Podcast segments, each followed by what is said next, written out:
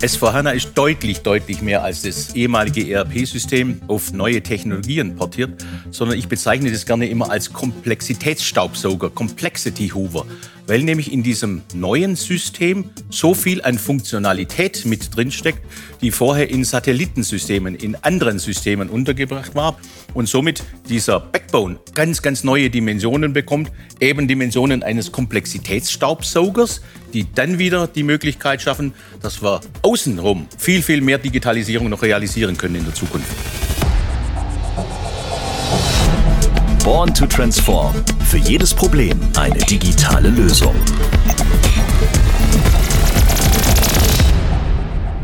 Hallo, liebe Hörerinnen und Hörer. Ich begrüße Sie zu einer neuen Folge von Born to Transform.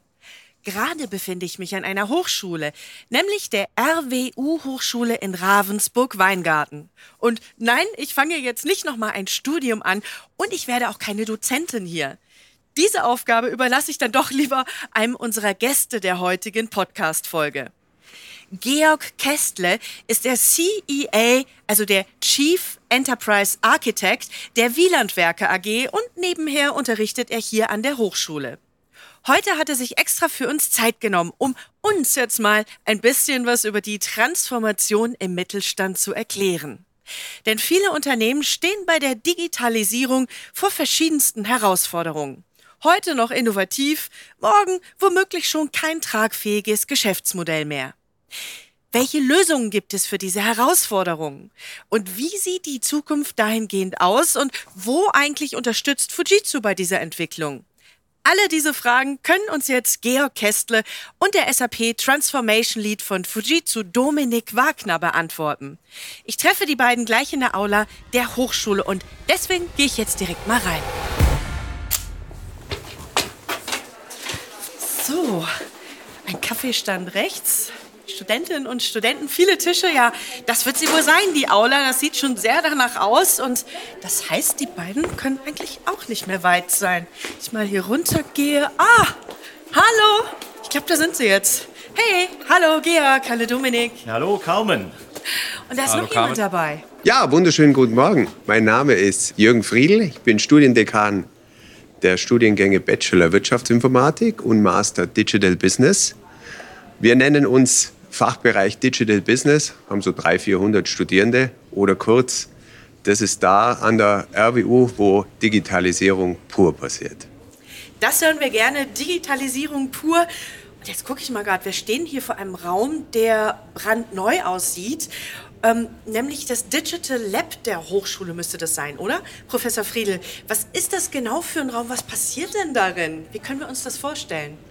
Ja, das ist ja das Schöne an der Digitalisierung. Ja, wir haben ja als Wirtschaftsinformatiker immer das Problem gehabt, dass man die IT nicht sieht oder nur so langweilige Software, ja, wie SAP oder ähnliches, wie du, Georg, dann noch ausführen willst. Das langweilig war natürlich nur ein Spaß. Ja, und durch die Digitalisierung passiert was ganz Spannendes. Wir können digitale Technologien sehen. Wir können sie anfassen. Ja, und naja, deswegen haben wir auch einen Raum gebaut, das Digital Lab. Ja, Dort haben wir sowas wie Augmented Reality, Virtual Reality Brillen, ganz runter bis zur Technik, blinkende LEDs, Roboter, die herumfahren, die per Sprachsteuerung interagieren. Also richtig natürlich auch Spaß und das ist uns auch ganz wichtig, ja, weil wir sind eine Hochschule für angewandte Forschung. Das bedeutet, wir wollen nicht nur über Digitalisierung reden, sondern wir machen Digitalisierung. Das finde ich richtig klasse, was Sie da erzählen. Also vielen Dank für den schnellen Einblick. Und ja, ich würde sagen, wir suchen uns jetzt erstmal ein ruhiges Plätzchen, wo wir dann auch ganz in Ruhe sprechen können. Georg, du kennst dich ja bestens aus. Absolut. Gibt hier irgendwo noch einen freien Hörsaal da oder so? Da wir einen finden, Carmen. Dann machen wir uns doch auf den Weg. Gut, Ganz und super. ich arbeite noch ein bisschen im Digital Lab weiter. Tschüss. Tschüss. Carmen, ich habe einen ganz besonderen Raum.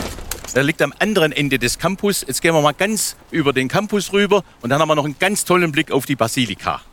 Sehr, sehr gerne. Ist ja auch ein schöner sonniger Tag heute.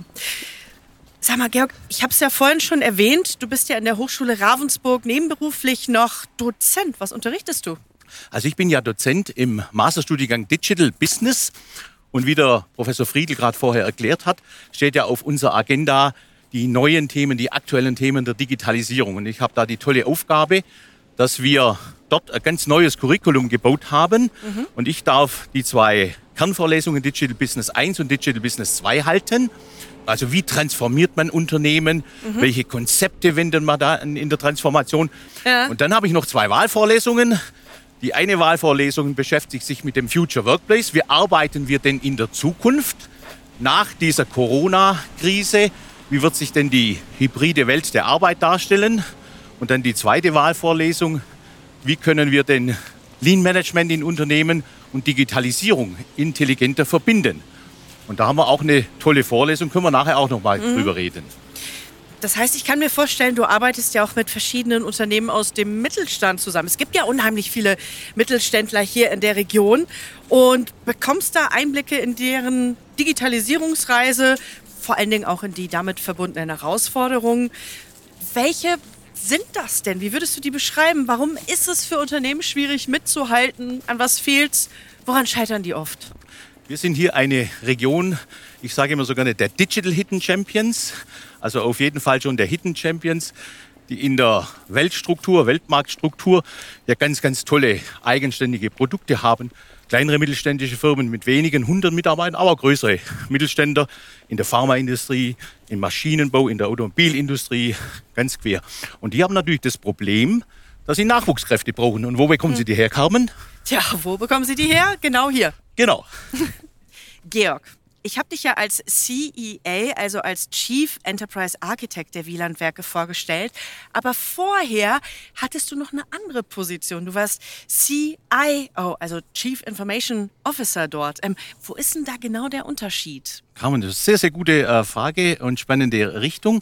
Also als CIO habe ich jetzt über 15 Jahre die gesamte IT der Firma Wielandwerke geleitet, vom Rechenzentrum bis in die Applikationen und darf jetzt in meinen letzten Jahren bei Wieland die Digitalisierung vorantreiben, die Architektur der Digitalisierung. Wie sieht das Unternehmen in der digitalen Welt in zwei Jahren, in fünf Jahren und vielleicht in zehn Jahren aus? Mhm. Na, guck mal, jetzt kommen hier die Studierenden raus. Haben die gerade Pause von der Aha, Vorlesung? Genau. ähm, Wielandwerke für alle, die das Unternehmen noch nicht kennen. Was macht ihr genau? Also die Wielandwerke sind ja eines dieser Hidden Champions, über die wir vorher bereits gesprochen hatten. Mittelständisches Unternehmen, größeres mittelständisches Unternehmen, gegründet in Ulm, mhm. damals aus einer Glockengießerei. Und wir sind Hersteller von Spezialkupferlegierungen, Hochleistungslegierungen. Also wenn du in deinem Auto sitzt, wenn du dein Fernsehgerät einschaltest, wenn du deinen Laptop hochfährst, dann hast du immer mit irgendwelchen Produkten von Wieland zu tun, nämlich mit irgendwelchen mhm. Kupferhochleistungslegierungen. Und wir forschen in Richtung dieser Kupferhochleistungslegierung, also entwickeln neue, designen neue, mhm. gießen die dann entsprechend aus und verformen die weiter und die finden sich dann am Ende des Tages wieder in vielen, vielen entsprechenden Produkten der Elektroindustrie, Elektronikindustrie und an anderen Stellen wieder. Die digitale Transformation der Wielandwerke ist in vollen Gange, was ich raushöre. Der Fokus davon liegt bei euch darauf, die Schnittstellen zum Kunden noch enger mit den Unternehmensprozessen zu verzahnen. Erzähl doch mal, wie sieht das in der Praxis aus? Wie packst du es an? Ja, da sind ja zwei ganz, ganz wichtige Elemente dabei, die du gerade erwähnt hast. Nämlich auf der einen Seite der Kunde und auf der anderen Seite Prozesse. Und wir fokussieren ja leider manchmal in der Digitalisierung nur den einen Part oder den anderen Part. Und was wir bei Wieland machen, wir verbinden diese beiden Parts, indem wir die Kundenprozesse in den Vordergrund stellen und auf Basis dieser Kundenprozesse dann die Digitalisierung im Hause weiterentwickeln. Und ich habe da ganz tolles Beispiel äh, dafür.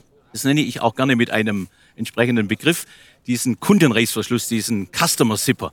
Also wir verbinden unsere Prozesse so eng wie einen Reißverschluss mit den Prozessen des Kunden und haben dann eine ganz neue Sicht auf den Kunden und stellen dem Kunden unterschiedliche Apps, unterschiedliche digitale Formen zur Verfügung. Und auf einmal wird aus den zwei Ansprechpartnern mhm. des Kunden wird eine Vielzahl von Mitarbeitern beim Kunden, die sich dann mit unserem Unternehmen oder allgemein eben in der mhm. Digitalisierung mit anderen Partnern entsprechend verschließen.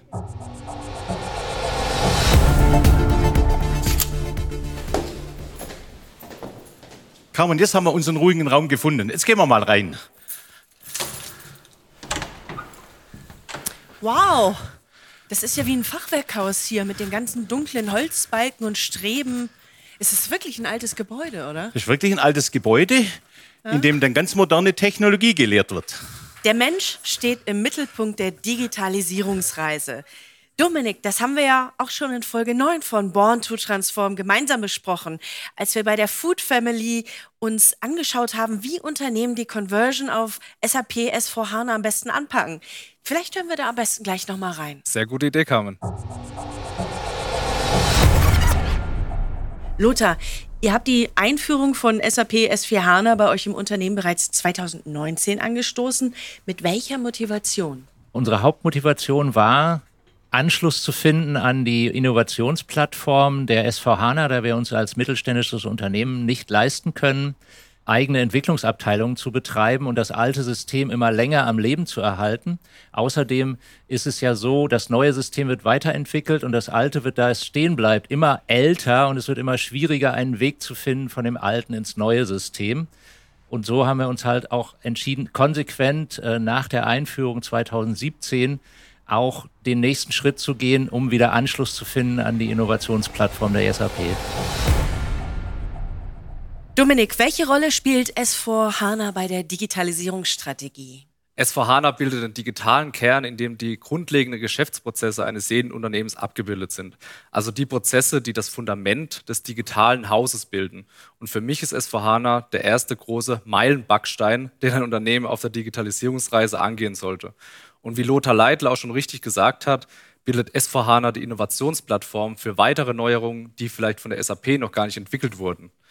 Und ohne Fiori kann man es auf den ersten Blick manchmal gar nicht erkennen, aber wir haben mit S4HANA ein völlig neues Produkt, mit dem man für die Zukunft gewappnet ist. Und jetzt schiele ich mal zu Georg rüber, ich glaube, der möchte da gerne einhaken. Dominik, da hast du vollkommen recht. S4HANA ist deutlich, deutlich mehr als das ehemalige ERP-System auf neue Technologien portiert, sondern ich bezeichne das gerne immer als Komplexitätsstaubsauger, Complexity Hoover, weil nämlich in diesem neuen System so viel an Funktionalität mit drinsteckt, die vorher in Satellitensystemen, in anderen Systemen untergebracht war, beispielsweise in der internen Logistik, dass das komplette Management des Warenflusses in der Zwischenzeit in diesem S4HANA abgebildet ist dass beispielsweise die komplette Planung und Steuerung der Fertigung jetzt in S4HANA mit abgebildet ist und somit dieser Backbone ganz, ganz neue Dimensionen bekommt, eben Dimensionen eines Komplexitätsstaubsaugers, die dann wieder die Möglichkeit schaffen, dass wir außenrum viel, viel mehr Digitalisierung noch realisieren können in der Zukunft. Mit S4HANA sollte man sich ja auch um seine Prozesse kümmern. Dominik, welche Rolle spielen denn Prozesse in der S4HANA-Transformation? Ja, Prozesse spielen der digitalen Transformation an sich die entscheidende Rolle. Zum einen verändern sich die Prozesse der Unternehmen immer schneller und es entsteht auch ein Handlungsdruck darauf, die Prozesse anzupassen und vor allem auch abzubilden. Und hier kommt auch die IT wieder ins Spiel, die genau dafür da sein sollte, die Prozesse durch Einstellung abzubilden. Bisher ist es ja so, dass Prozesse wie in Stein gemeißelt sind und durch Customizing fest im System verankert. Und dies versucht man ja auch immer mehr aufzulösen und die Prozesse durch neue Technologien und Tools an die beschleunigte Realität anzupassen. Aber wie Georg schon sagt, das reicht nicht aus und wir müssen auch unsere wichtigste Ressource, den Mensch, durch eine agile Arbeitsweise und Coaching auf dieser Reise begleiten. Und hier sehe ich auch meine persönliche Zukunft oder auch die Zukunft in der Beratung, dass wir den Kunden auf dieser digitalen Reise unabhängig begleiten können und ihm einen sogenannten Best-of-Breed-Ansatz bieten. Also das Beste aus allen Bereichen. Wir halten also nochmal fest, die Digitalisierungsreise startet immer mit einer ganzheitlichen Betrachtung der Prozesse in einem Unternehmen. Welche Tools und Lösungen gibt es denn dafür? Ja, Carmen, Tools für die Prozessanalyse oder Process Mining gibt es wie Sand am Meer. Und hier sollte man auch auf ein Tool setzen, das sich in der Praxis bereits bewährt hat und wo es nicht unmöglich ist, dafür Berater zu finden. Ich persönlich finde aber, dass es gar nicht so wichtig ist, welches Tool man einsetzt oder welches technische Tool man einsetzt, sondern welche Methode man verfolgt. Also die sollte vor allem konsistent und auch zielgerichtet sein. Grundsätzlich kann man auch mit den meisten gängigen Tools am Markt arbeiten und wir bei Fujitsu können daran anknüpfen, was der Kunde bereits im Einsatz hat. Und wenn nicht, dann würden wir auf den SAP-Standard setzen, also Signavio. Ein weiterer wichtiger Punkt in dem Kontext ist der Berater, also mit seinem spezifischen Prozess-Know-how, der mit den aus den Tools gewonnenen Rohdaten arbeitet und auch seine praktische Erfahrung dort mit einfließen lässt. Weil wenn wir ehrlich sind, dann können selbst die besten Tools technisch nicht alle Prozesse eines Unternehmens abbilden, sondern es entstehen mehr oder weniger große weiße Flecken, die mit beratungstechnischem Handwerk analysiert werden müssen. Ja, vielen Dank für den Einblick, Dominik. Äh, gute Punkte. Jetzt würde ich gerne noch mal von dir wissen, Georg. Sag mal, intelligente Prozesse sind ja einer der wichtigsten Themen in der Digitalisierung. Wie stellst du denn intelligente Prozesse als CEA sicher? Das ist eine schwierige Frage, eine einfache Frage, Carmen. Durch intelligente Menschen, durch schlaue Menschen. Ich darf es vielleicht aus zwei Perspektiven kurz beleuchten. Fangen wir mit der Hochschulperspektive an. Wir bilden ja hier an der RWU intelligente Menschen aus, die in der Lage sind, Prozesse zu verstehen. Und ich sage immer gerne, wir malen nicht Prozesse, sondern wir modellieren Prozesse. Wir verstehen die einzelnen Inhalte der Prozesse und können dann auch Prozessoptimierungen durchführen. Wie der Dominik erzählt hat, auch mit entsprechenden Tools, die da dahinter sind, was wir natürlich auch lehren. Jetzt springe ich schnell auf die Seite der Industrie. Also beispielsweise bei den Wielandwerken. Da sind natürlich wieder die Menschen im zentralen Mittelpunkt. Und jetzt geht es darum, mit diesem Fachwissen, das in den Unternehmen vorhanden ist, die Prozesse auf der fachlichen Ebene, auf dieser Domänenebene entsprechend zu optimieren. Und da können wir auch wieder schön anknüpfen an das, was wir vorher besprochen haben. Die Prozesse beginnen immer auch fachlich beim Kunden.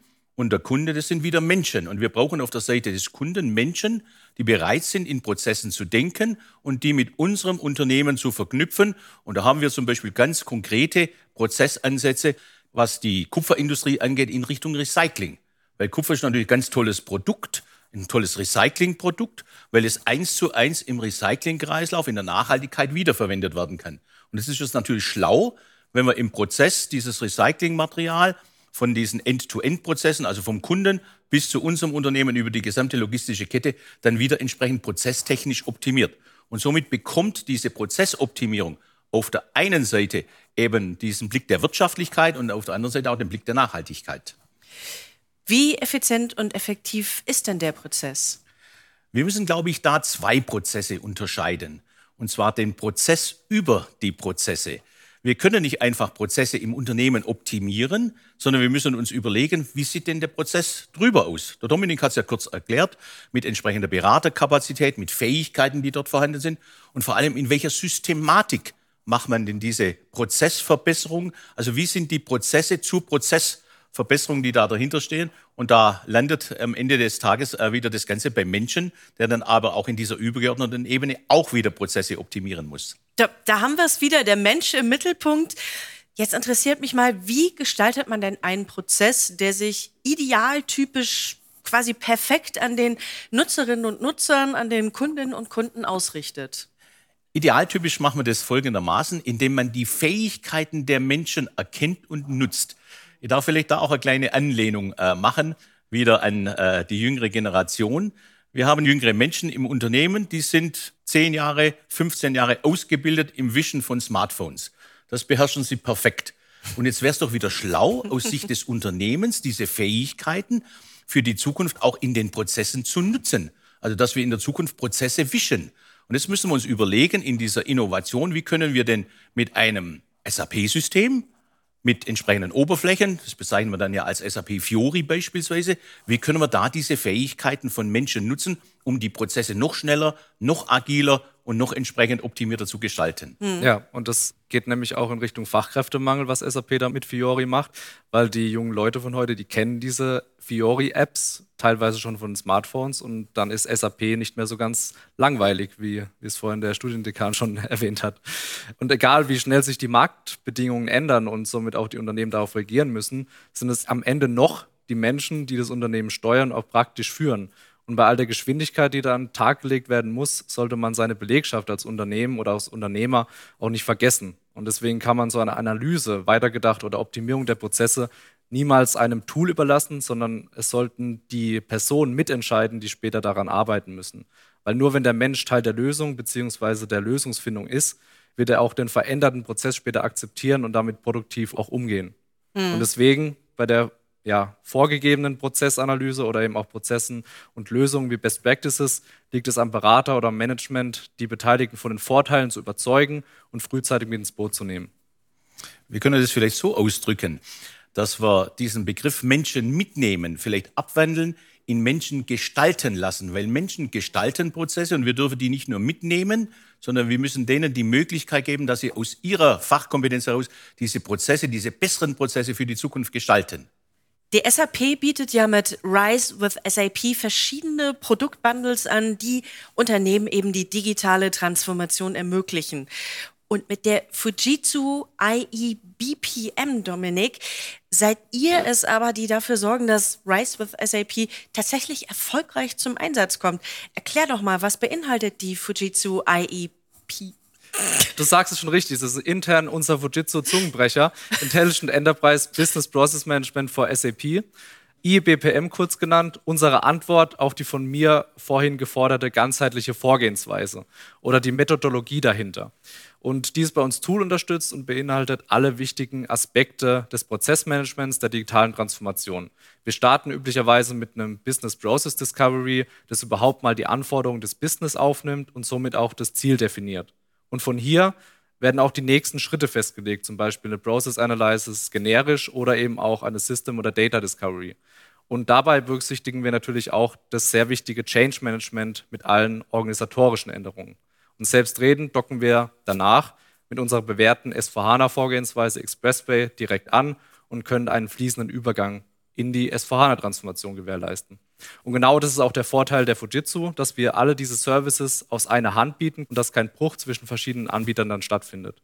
IBPM ist aber auch noch ein bisschen mehr. Wir wollen bewusst mit unserem Prozessmanagement nicht nur auf S4HANA abzielen, sondern wollen auch darüber hinaus eine kontinuierliche Prozessoptimierung anbieten, um auf die immer schneller ja, stattfindenden Veränderungen am Markt zu reagieren. Georg, zu Beginn hatten wir ja bereits angesprochen, dass Unternehmen heutzutage agil sein müssen. Hast du vielleicht für uns noch ein Beispiel dazu, wie das in der optimalen Umsetzung aussehen könnte? Wie bringen wir es auf die Straße? Na, Dominik hat es ja bereits erwähnt. Äh, wir verfolgen verschiedene Tools, Fähigkeiten äh, für diese Agilität. Und jetzt verändern sich ja viele, viele Dinge. Ich darf zwei vielleicht aufgreifen. Das eine, was wir äh, gerade besprochen haben, ist Rise with SAP, gehen wir in eine Welt der Cloudifizierung. Also wir gehen in eine völlig neue Welt, die verschiedenste Prozesse, verschiedenste Systeme in der Zukunft miteinander verbindet. Und Agilität bedeutet jetzt, dass wir Methoden, Fähigkeiten und eben vor allem Menschen haben, die in der Lage sind, diesen Innovationsfluss, Innovationsrevolution, könnte man fast sagen, zu bewältigen äh, und die auch in Zeitabschnitten zu bewältigen, die ganz neue Dimensionen beinhalten. Wenn wir früher mal über einen Monat eine neue Funktion aufgespielt haben, machen wir das heute vielleicht täglich, vielleicht sogar stündlich. Und in der Zukunft wird es so sein, dass wir stündlich neue Funktionen in den Systemen bereitstellen. Und das braucht natürlich die Agilität in den Unternehmen. Abschließend, ihr beiden, was denkt ihr denn, wie geht's mit der digitalen Transformation des gehobenen Mittelstands in Deutschland weiter? Habt ihr eine Prognose für die Zukunft?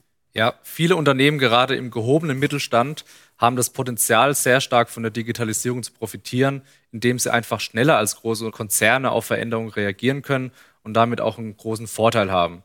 Deswegen sollten alle so schnell wie möglich sich auf die Suche nach ihrem Mehrwert machen durch diese neuen Möglichkeiten und sich dann auch schleunigst dorthin bewegen, weil konventionelles Business wird es meiner Meinung nach bald nicht mehr geben.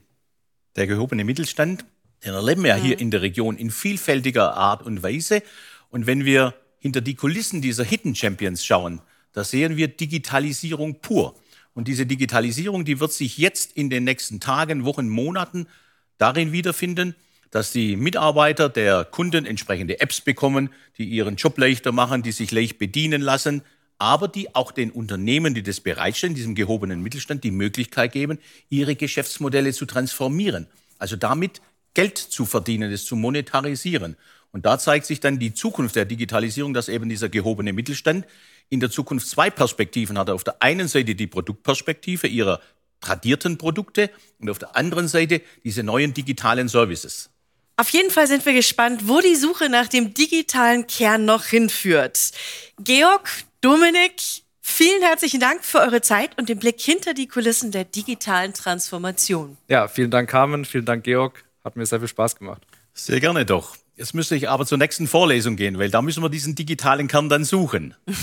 Georg, was unterrichtest du jetzt? Da unterrichten wir dann Digital äh, Business, indem wir dann praktisch in die ganzheitliche Betrachtung der digitalen Transformation gehen. Mhm. Und genau das, was Dominik angesprochen hat, dann noch ein Stück weit tiefer legen und das auch aus theoretischer Sicht in Teilen betrachten. Ja, das würde ich mir auch gerne anhören. Da nehme ich dich gerne mit, Dominik.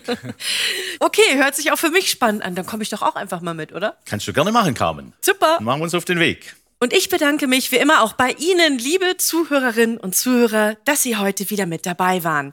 Wenn Sie noch mehr über die Suche nach dem digitalen Kern wissen wollen, finden Sie Infos auf der Webseite von Fujitsu www.fujitsu.com. Und Links zu Blogbeiträgen und Videos haben wir Ihnen außerdem in den Show Notes verlinkt. Ich freue mich, wenn Sie auch beim nächsten Mal wieder dabei sind. Tschüss hier aus dem Schwäbischen.